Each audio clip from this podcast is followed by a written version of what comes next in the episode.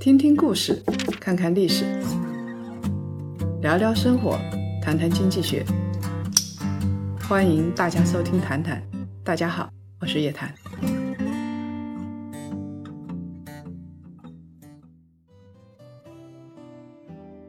各位檀香，大家晚上好，我们又在谈谈的时间里跟大家见面了。我们知道啊，前段时间我们在这个谈谈里，包括在我们的女侠来了里面有给大家聊过瑞信的这个事情。现在最新的消息啊，在五月十二号的晚上，瑞信的董事会呢免了这个 CEO 和 COO 的这个职务，要重建现在的管理队伍。据说呀，还是任命了两位神州系的这个董事。在这件事情背后有一个很神奇的陆姓人物，易老师您有了解吗？有知道这个事情吗？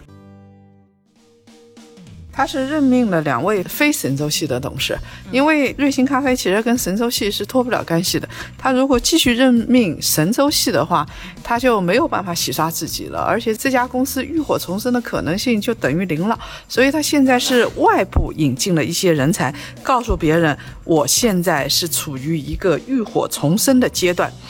这两个人啊，其实无论是瑞幸，还是我们今天要说的神州租车，还是神州优车，它都有一些共同点。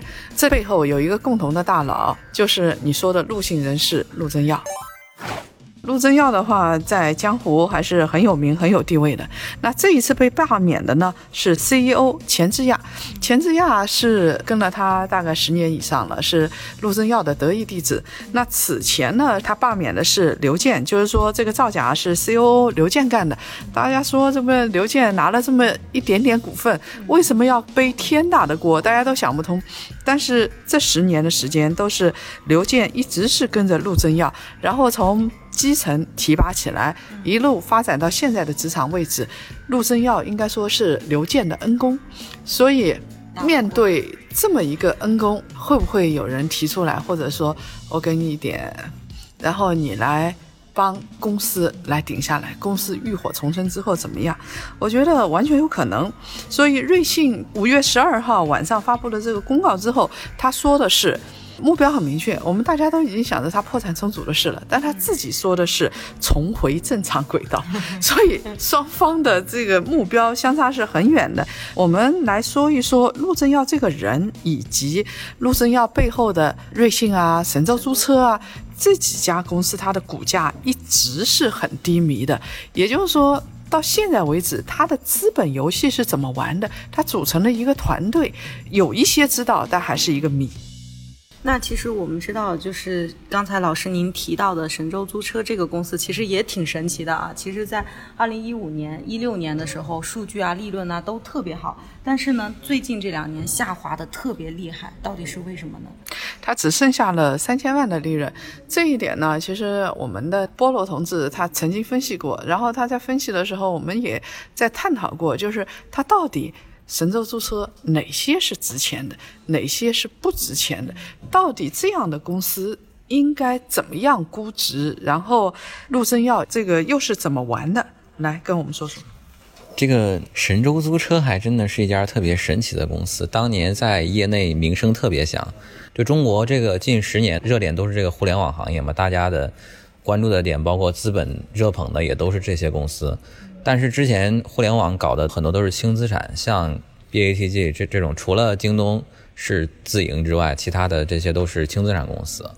但神州是一个靠这个重资产模式，自己买车，一年几十亿、几十亿的买，然后呢还能做到很快就盈利了。它上市之后一五年，马上就一年就有十个亿的利润。它这个报表就是你经不起细看，你去细看就是它每年都有大额变动，就是。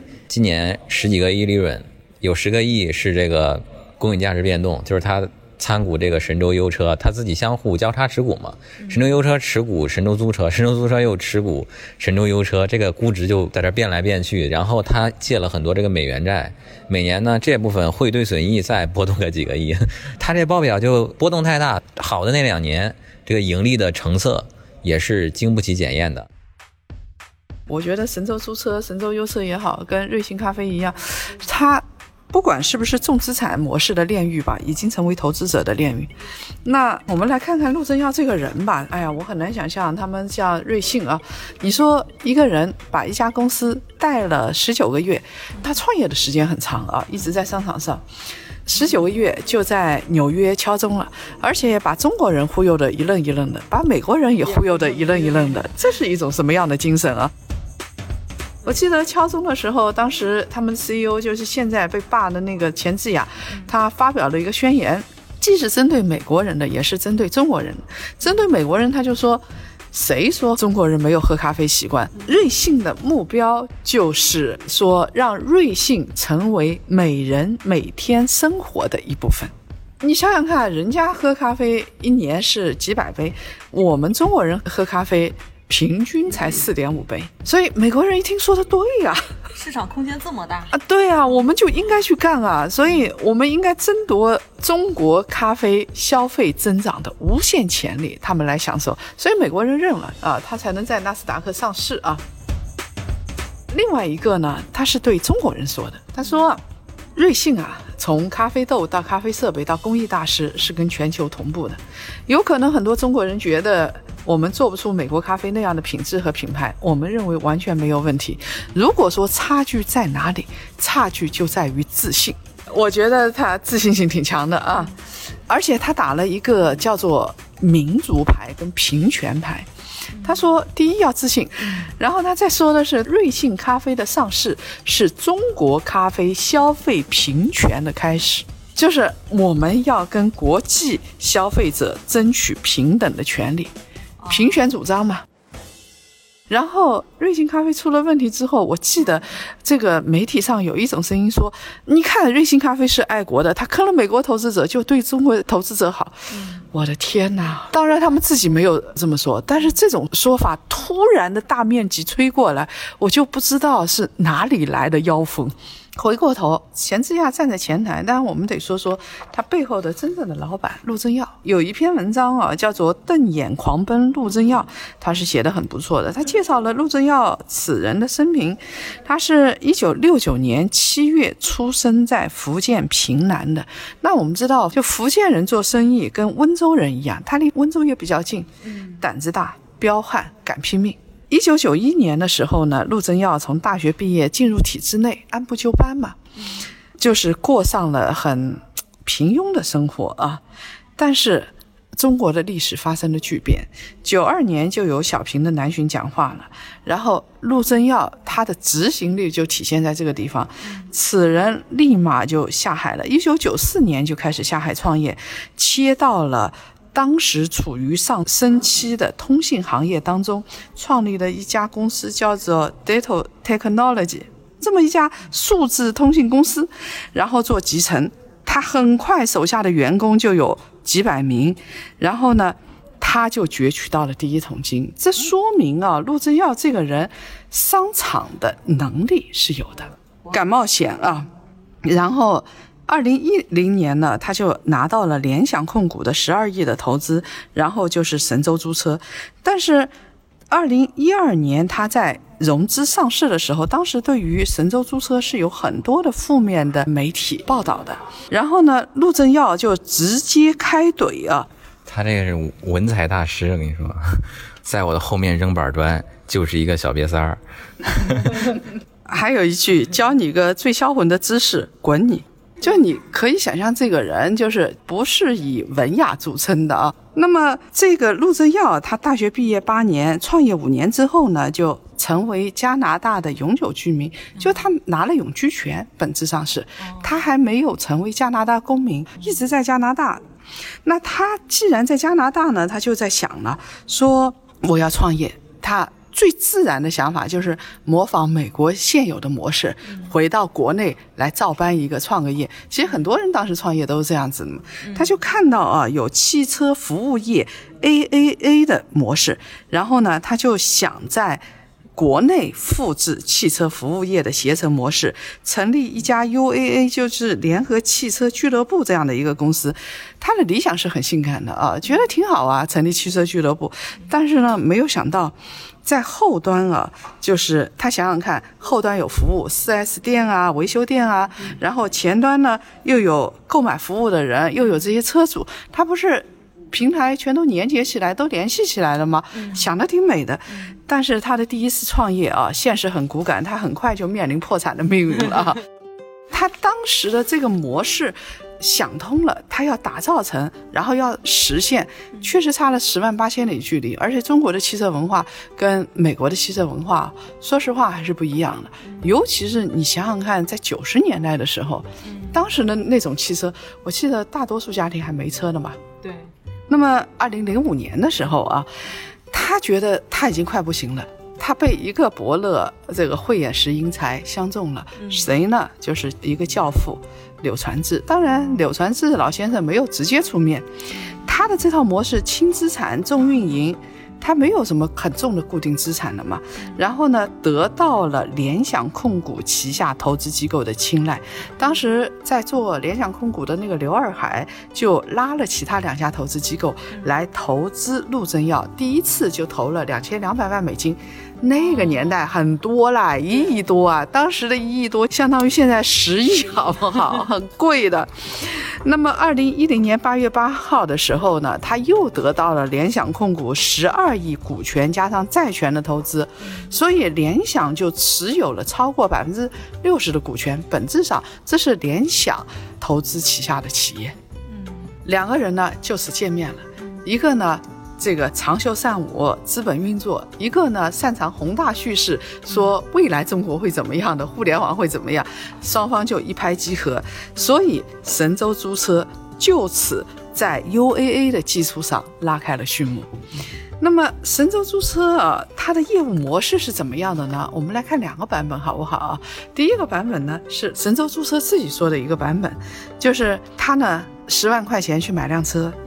运营三个月之后，他就卖出去，还能卖七万，中间有三万的差价呢。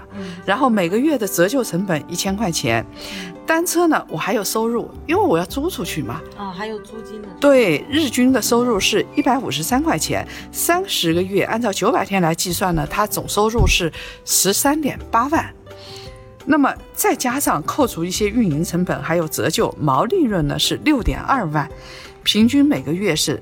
两千零七十五万，十万辆车给它乘一乘，它的毛利润就超过了二十四亿。你听着挺对的，是不是？对我感觉他三个月折旧三万块钱，然后他最后挣六点二万，这不百分之百的利润了吗？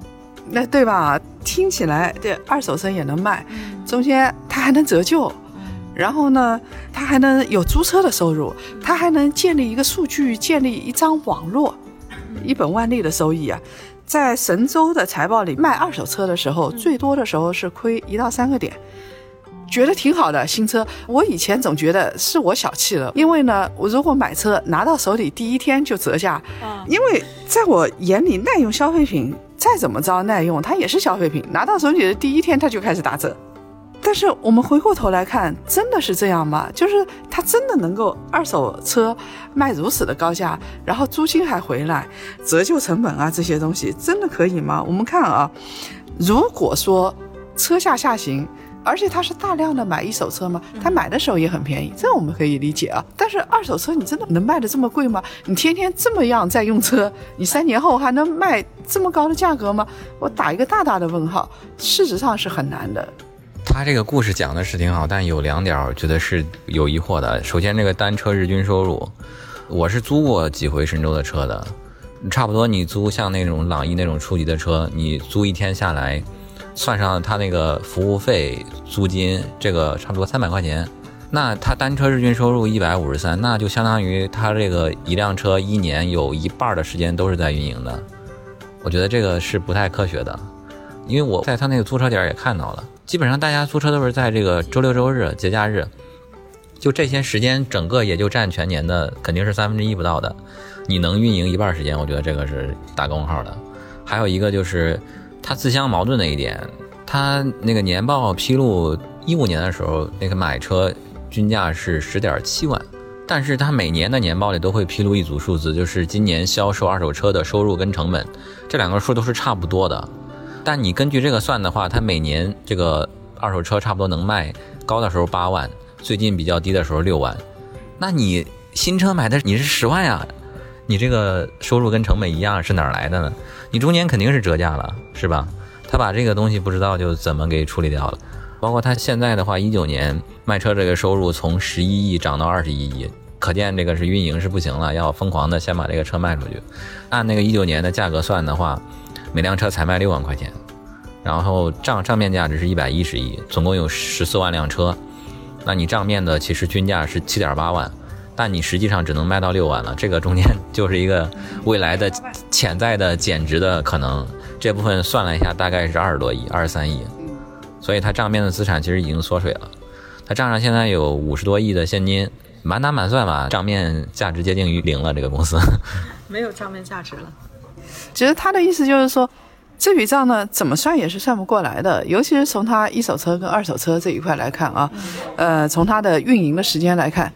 我们打一个问号，但是当时啊，确实也有美国的一家沽空机构啊发过报告说要做空的，但是呢，那一次做空没有成功。国内也有很多人就是给他提出了另外一套逻辑啊，就觉得神州租车当时的这样算法也是有道理的。总而言之呢，就是你要做空的话啊，你得像瑞幸一样，你就站在店里找上千人的团队，否则你的做空报告别人总归会提出质疑的。而且我得承认，就是他们的能力确实蛮强的。当时做空之后的话，也是满网一片声音，就是美帝国主义多坏，然后是你怎么做空我们啊？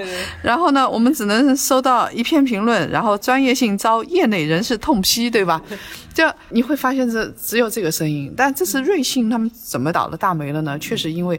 人家做空太扎实了，然后国外呢已经引起了相对的这个反弹，而且他也试图影响舆论，比如说他说是爱国啊之类的，但国内呢不吃这一套，而且中国的监管机构也发声了，就是说你该怎么着就怎么着，那个意思就是，所以他也没有得到从官方到民间的这个认可背书，他没有得到，呃，现在瑞幸是这样子的。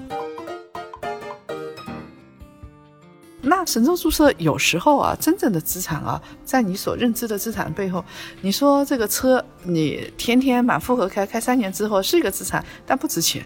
真正值钱的啊，是在背后。你比如说，我认为车牌是值钱的，运营的牌照是值钱的。你到市场上，你去弄一个这个租车的出租的运营牌照，你试试看，你知道进入一个城市要花多少钱吗？而他进入了 N 多个城市。尤其是大城市，嗯，那这个东西有多值钱啊？神州租车在北京是有一点三万个牌照的，在广州有八千个牌照。通过网点来估算的话啊，基本上都是这个数字了。那我们按照神州租车的金牌和广州牌照，价值是二十亿左右，这个是他们真正的核心资产。也就是说，光卖车牌能卖不少钱。对，我就这么说吧，一辆出租车。我把它买下来，我买的不是这辆车，而是这个身上它如果附带出租运营的执照，甚至你说二十万都有人买，那么公司还有用户价值的。你比如说现在下载一个 APP，它成为你的用户，这个成本是二十块钱。神州呢有三千万个用户，你给它乘一乘啊，那么六个亿，六个亿。如果是每个用户一百块钱估值的话，那就是三十万。他只要运营的好。这些用户就到他那儿去了，所以神州注册的 APP，我光是这三千万，然后这一个 APP 我都可以卖不少钱。但是呢，总体来说，这几家公司啊，起码给二级市场的投资人带回来的是毒药居多，啊，糖衣炮弹。二零一二年的一月的时候，当时神州注册也没多长时间就准备上市了，先打算在美国上市，但是 IPO 的申请材料就。引发了无数的业内人士的负面评论，就是说它增速太快了，太激进，难以为继，资产负债率过高，还有亏损额连年递增，股权过于集中，再加上中概股丑闻频出的时候，当时给中概股的估值也不高，所以它股票就是认筹人数不够，就撤回了。那这是一个说明，当时这个。美国人没有上当，那正在这样的困难时期，又一个英雄出现了。这个人呢，就是美国华平资本的亚太区的总裁，叫黎辉。他携带了两亿美金入场，在这个关键时刻，哎，陆正耀也蛮运气的啊。啊每次到这样的时候，走走一个英雄都有钱来。那么说实话，大家还是看重这个人。我相信这个人是有激情的，能够搞进来不少人。从此之后就不是双方了，而是一个铁三角了。一个是神州系的铁三角，一个是陆正耀，前台实体的。另外一个呢，就刘二海，就是联想的这部分。还有一个呢，就是原来华平资本的黎辉。呃，国际的也有了，国内的也有了，实体的也有了。这样的神州租车的模式，他们延续了很多，包括神州优车也是这样的模式，然后是瑞幸咖啡同样也是这样的模式，就它娘胎里是很像的，因为都是同样人操盘的。到了二零一四年九月的时候，神州租车终于上市了，是在香港联交所，最高的时候市值是四百六十六亿港币，资本就各种套现的走人，然后它的股价就开始断崖式下跌。再接下来是神州优车，神州优车是在哪儿挂牌的呢？是当时的新三板挂牌的。新三板我们现在已经知道结果怎么样了啊。瑞幸咖啡的结果呢，大家都已经看到了。那很有意思的是，我们知道套现的话，它不应该回购，但是呢，它居然也有回购了。我们来说一说。二零一六年的时候，神州是花了五亿港币回购，一七年的时候又砸了十四亿，加起来二十亿出去。这个跟咱们之前聊过那家叫惠山乳业挺像的。惠山当时也是大股东持股比例很高，然后还在回购，最后买到都买到上限了。他这个事情就特别神奇。按理说他们应该赶紧怎么说把这个钱给弄出去啊？但其实反过来想的话，你要套现，你就要把这个股价给托起来。没有别人买，你得自己来。我用的是上市公司体内的钱回购，把股价托起来，然后我自己的股份，还有我朋友的股份，我们赶紧跑。我觉得应该是这么个路子。所以大家要知道啊，其实我们一直说回购是个好事情啊，分红是个好事情，但是呢，在不同的人手里，这个东西也会变味儿的。左手回购，右手减持，左手分红，然后他是百分之六十的大股东，或者是百分之七十的大股东，一分红分到自己那儿去了。这种情况还是蛮多的。那么我们再说说那个神州租车啊、呃，跟瑞幸咖啡。说到这儿的话，很多人会说，那它到底值不值这个钱？其实我们的观点很明确的。如果说一家互联网公司，它的估值跟传统企业是不一样，但是如果说这个估值啊是建立在虚无缥缈的基础上的，你哪怕有一亿个用户，你这一亿个用户无无法盘活，它也是空的，也是假的。呃，那盈利模式是最重要的。我们来说一个啊，传统的这个租车企业，我们到过美国都知道，美国有一个到处能看到的租车公司，赫尔兹这家公司，它二零一七年的时候年收入是八十一点六亿美金，市值呢只有十四亿美金，市销率只有零点一七倍，可怜呐。那神州租车呢，收入只有赫兹百分之十五，市值呢是他们的百分之一百七十四。哇 所以它的估值体系是完全不一样，而且我们知道，倒霉的赫兹已经破产了，就估值这么低还上市了，它还破产了。神州租车啊，它的估值啊，为什么能比别人高四十倍？主要是因为它是按照互联网的那套体系来估值的。互联网我们知道有市梦率啊、市销率啊这一套体系啊，那。它是怎么估值的呢？大概是这样子的，就是我用户是多少，不管我盈不盈利。你说亚马逊也很长时间不盈利，对吧？京东也很长时间不盈利，照样估值很高。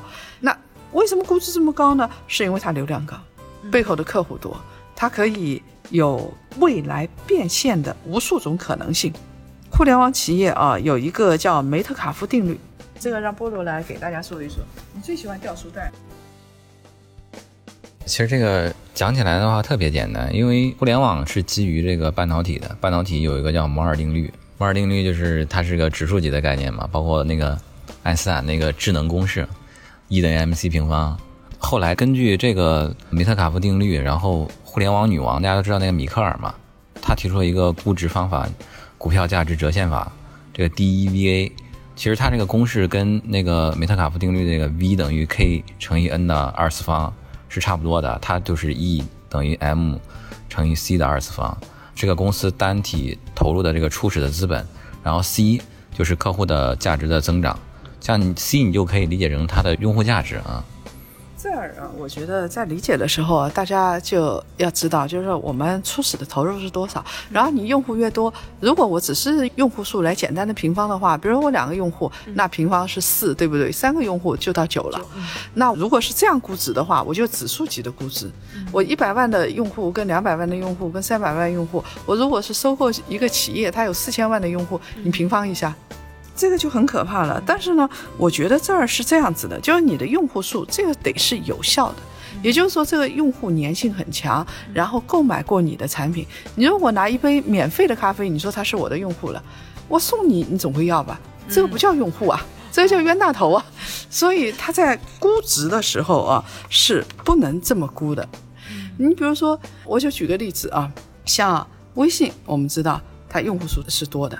那这个你只要盘活了之后，你运用了有一套商业模式，这个用户数是有效的，我就给你按用户数估值。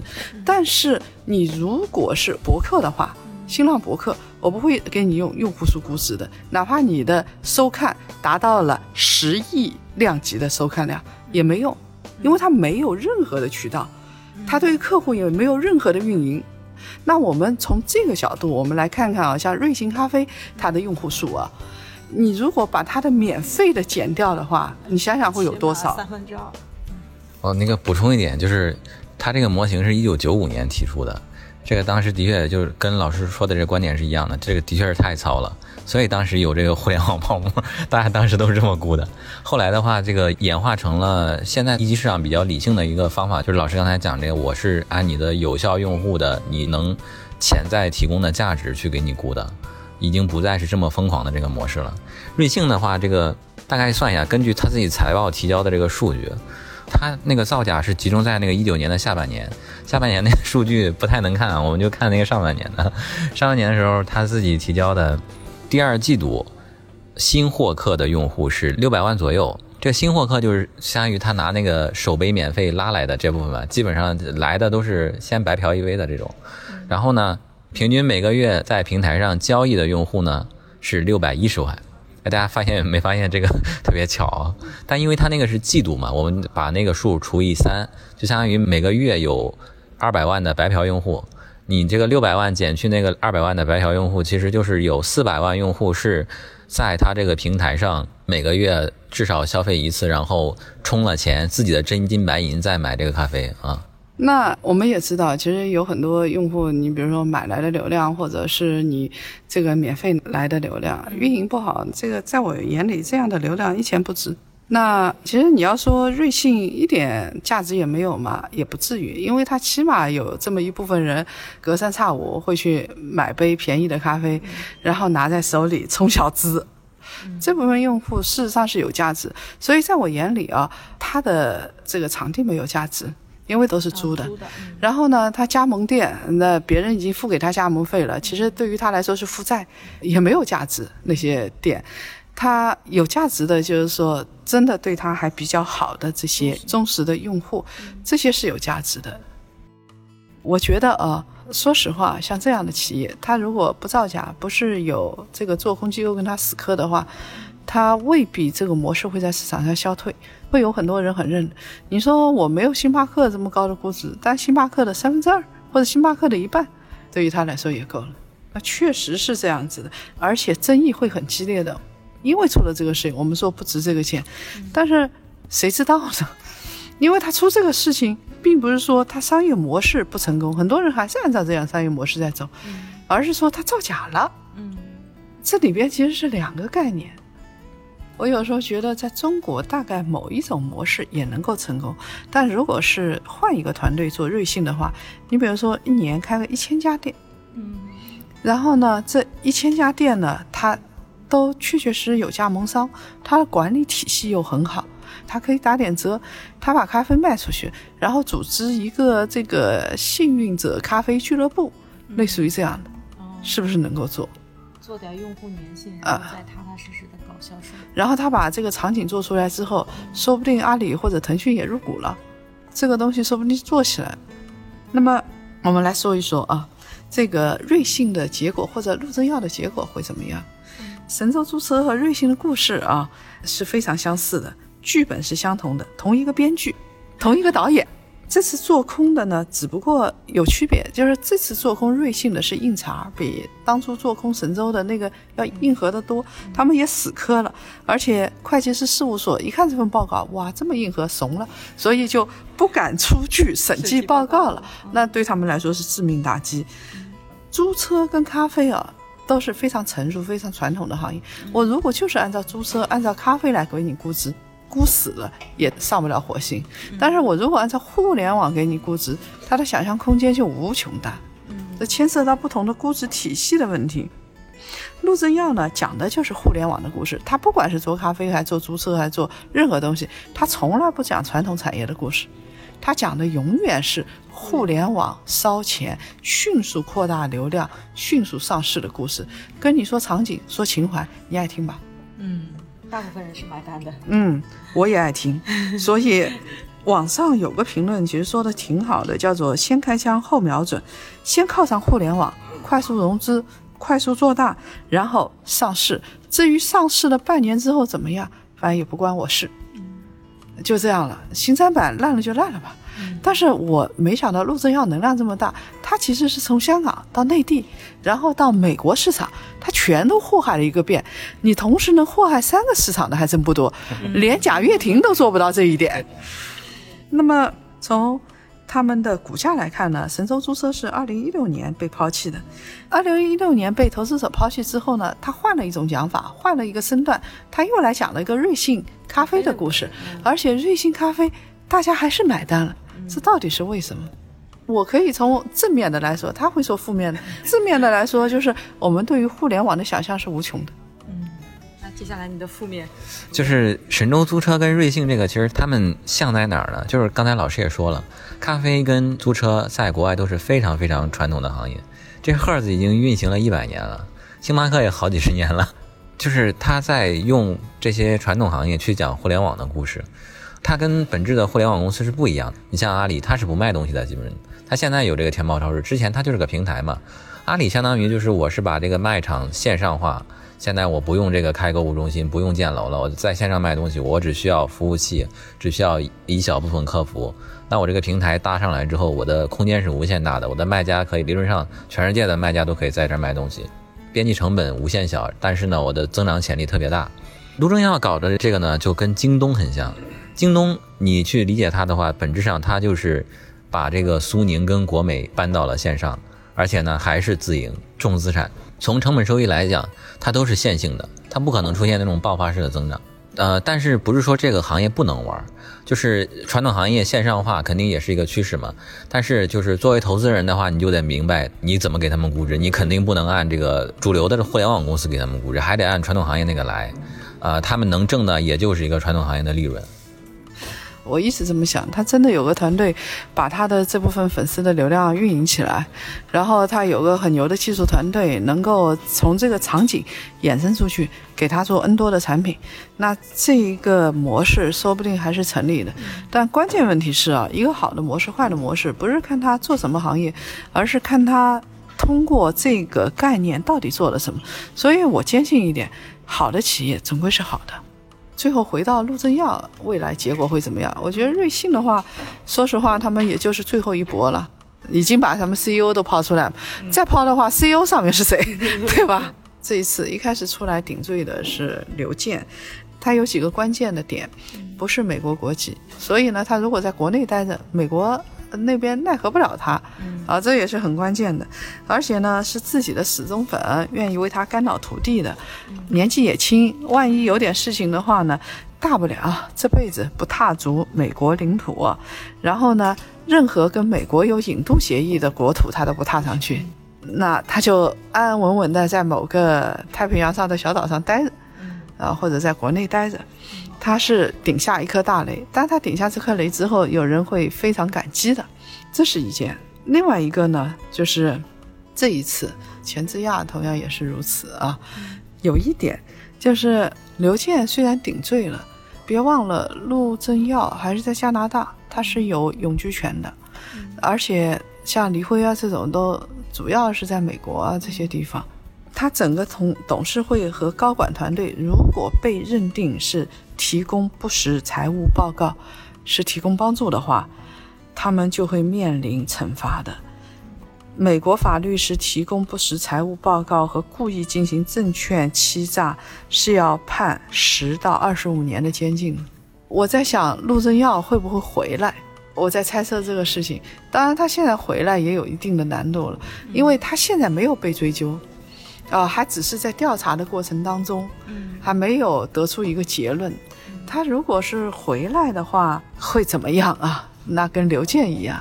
两个人就可以在国内大展宏图了。